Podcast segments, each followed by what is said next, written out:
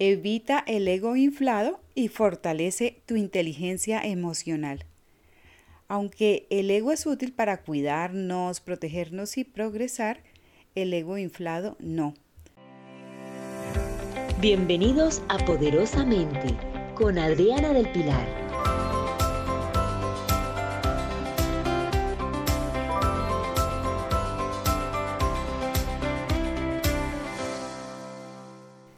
Cuando una persona tiene un gran ego, su manifestación se evidencia a través de una admiración desmedida y poco objetiva de sí mismo. Es por esto que suelen ser personas presumidas, denigrantes, déspotas, narcisistas que se creen superior al resto. Y cuando una persona asume que es más importante que otras, este comportamiento se vuelve adictivo empieza a perder perspectiva de sí y de los demás.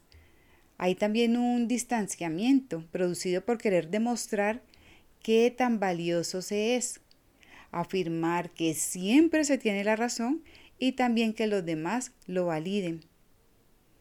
Que no se nos desborde el ego es uno de los retos más interesantes para desarrollar y fortalecer nuestra inteligencia emocional.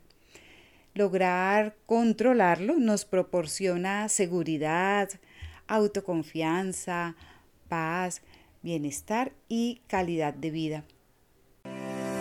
Te acompañamos en tu proceso de desarrollo interior. Nos encanta servirte. 5 claves para dominar el ego.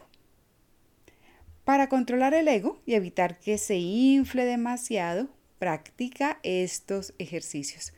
Primero, decide no sentirte ofendido o ofendida con lo que dice alguien. Porque quien busca ofender intenta tomar control sobre tus emociones, pero tú tienes el poder de decidir lo contrario y no darle ese gusto. Si decides no ofenderte, sus palabras no te afectarán de ningún modo y te será más fácil conseguirle aprendizajes a la situación. Segundo, deshazte del impulso de querer ganar siempre en cualquier situación de competencia. Esfuérzate y da lo mejor de ti, pero no lo hagas para derrotar a otro, a alguien. Eso te liberará de la presión emocional de tener que ser invencible. Competir contigo mismo te hace mejor persona, pero no el mejor. Es una perspectiva mucho más saludable sobre la importancia de esforzarnos. Tercero, deja de luchar por tener la razón todo el tiempo. No, no necesitas rivalizar con otros para exponer tus razones. Eso no le da más fuerza a tus argumentos. Recuerda que el ego inflado de muchos que se quedan sin argumentos les impide reconocerlo y lucharán arduamente para justificarse antes de ceder. Tratar de doblegarlos los incitará, por el contrario, a defenderse más, incluso a veces con agresividad, y solo tendrás un desgaste emocional enorme e improductivo. Estás escuchando poderosamente. Cuarto, libérate de la presión por demostrar que eres superior. Si eres honesto y eres honesta, no perjudicas a nadie. Lo que digan los demás sobre ti no debe mortificarte. En muchos casos, querer transmitir superioridad es una evidencia de carencias afectivas e inseguridad emocional. Sí, lo repito, en muchos casos querer transmitir superioridad es una evidencia de carencias afectivas e inseguridad emocional. Esa energía superficial de la arrogancia tampoco te hace mejor o superior. El principal reto de mejorar es con uno mismo y no con los demás. La comparación con otros por lo contrario, nos hace descarrilarnos de nuestro propio camino. Quinto, resiste el afán por las posesiones materiales para alardear de lo que tienes. Jactarse de lo que se posee no es autoestima, sino vanidad. La sociedad de consumo no nos enseña eso, sino todo lo contrario. Van a gloriarse frente a los demás de las posesiones materiales es una demostración de control del ego inflado sobre nosotros. No se trata de demonizar el ego, pero el ego inflado es otra cosa.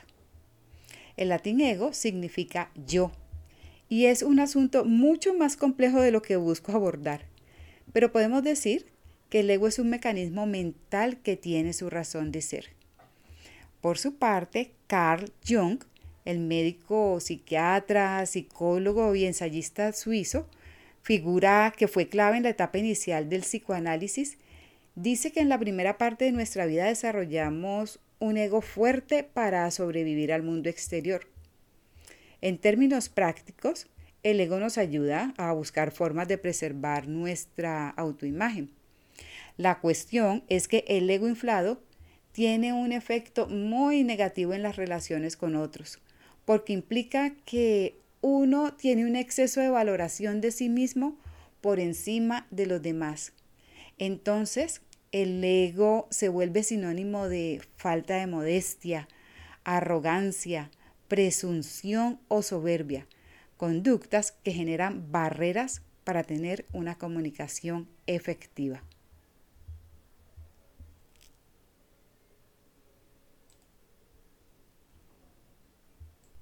A través de esta fábula que te voy a compartir, al final vas a poder darte cuenta lo que hace falta para activar el ego. Había una vez un científico que descubrió el arte de reproducirse a sí mismo tan perfectamente que resultaba imposible distinguir el original de la reproducción. Un día se enteró que el ángel de la muerte lo andaba buscando y entonces realizó 12 copias de sí mismo. El ángel no sabía cómo averiguar cuál de los trece ejemplares que tenía ante sí era el científico, de modo que los dejó a todos en paz y regresó al cielo, pero no por mucho tiempo, pues como experto en la naturaleza humana se le ocurrió una ingeniosa estrategia. Regresó de nuevo un día y dijo, Debe ser usted un genio, señor, para haber logrado tan perfectas reproducciones de sí mismo.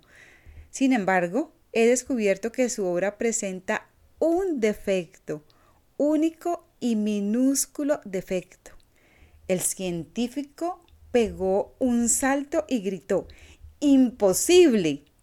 ¿Dónde está el defecto? Justamente aquí, respondió el ángel, mientras tomaba al científico de entre sus reproducciones y se lo llevaba consigo.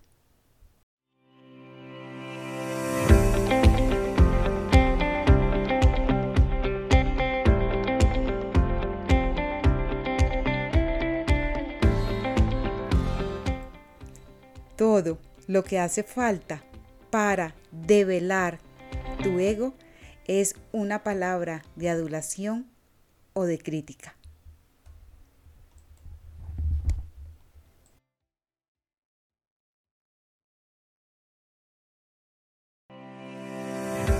Poderosamente es un programa realizado por Adriana del Pilar, coach facilitadora de Intranet Coaching Group.